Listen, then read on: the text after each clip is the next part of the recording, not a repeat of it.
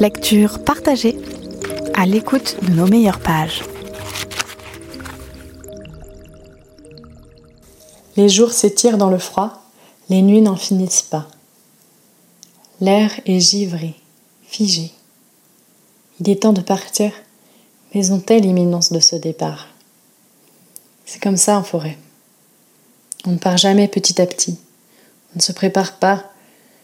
On fait comme si rien n'allait jamais changer, jusqu'à ce que tout bascule d'un coup. C'est précisément cela, le qui-vive. Profiter de l'immobilité du corps jusqu'à ce qu'il faille bondir, toujours lorsqu'on s'y attend le moins. Il ne faut jamais parler du moment où l'on se séparera, du moment où rien ne sera plus pareil.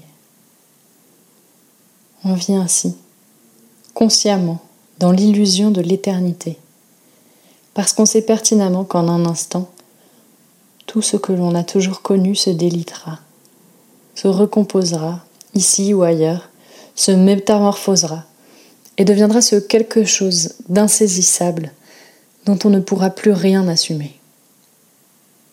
Cette potentialité terrifie tout le monde, parce qu'elle est connue de tous en forêt, et parce qu'on l'attend toujours au détour du chemin.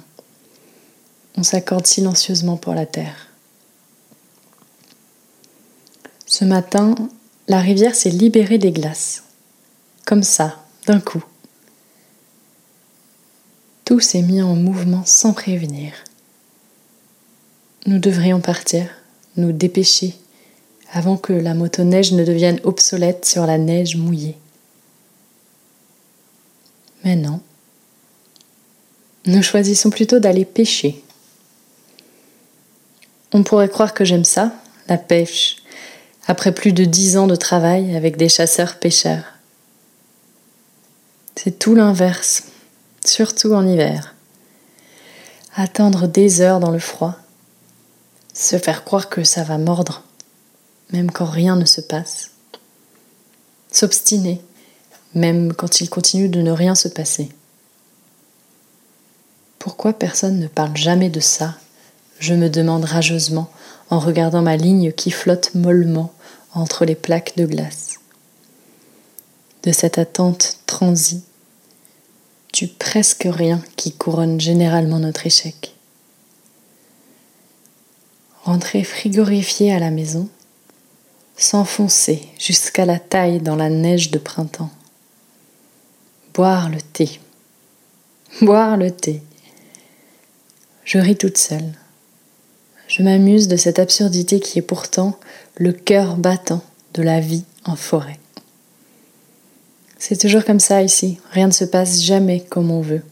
Ça résiste, je pense à toutes ces fois où le coup ne part pas, où le poisson ne mord pas, où les rennes n'avancent pas, où la motoneige tout saute. C'est pareil pour tout le monde. On essaie d'avoir du style, mais on trébuche. On s'enfonce, on clopine, on tombe, on se relève. Ivan dit qu'il n'y a que les humains pour croire qu'ils font tout bien que les humains pour accorder une telle importance à l'image que les autres ont d'eux. Vivre en forêt, c'est un peu ça. Être un vivant parmi tant d'autres. Osciller avec eux. Nastasia Martin, Croire aux fauves, lu par Pauline. Lecture partagée à l'écoute de nos meilleures pages.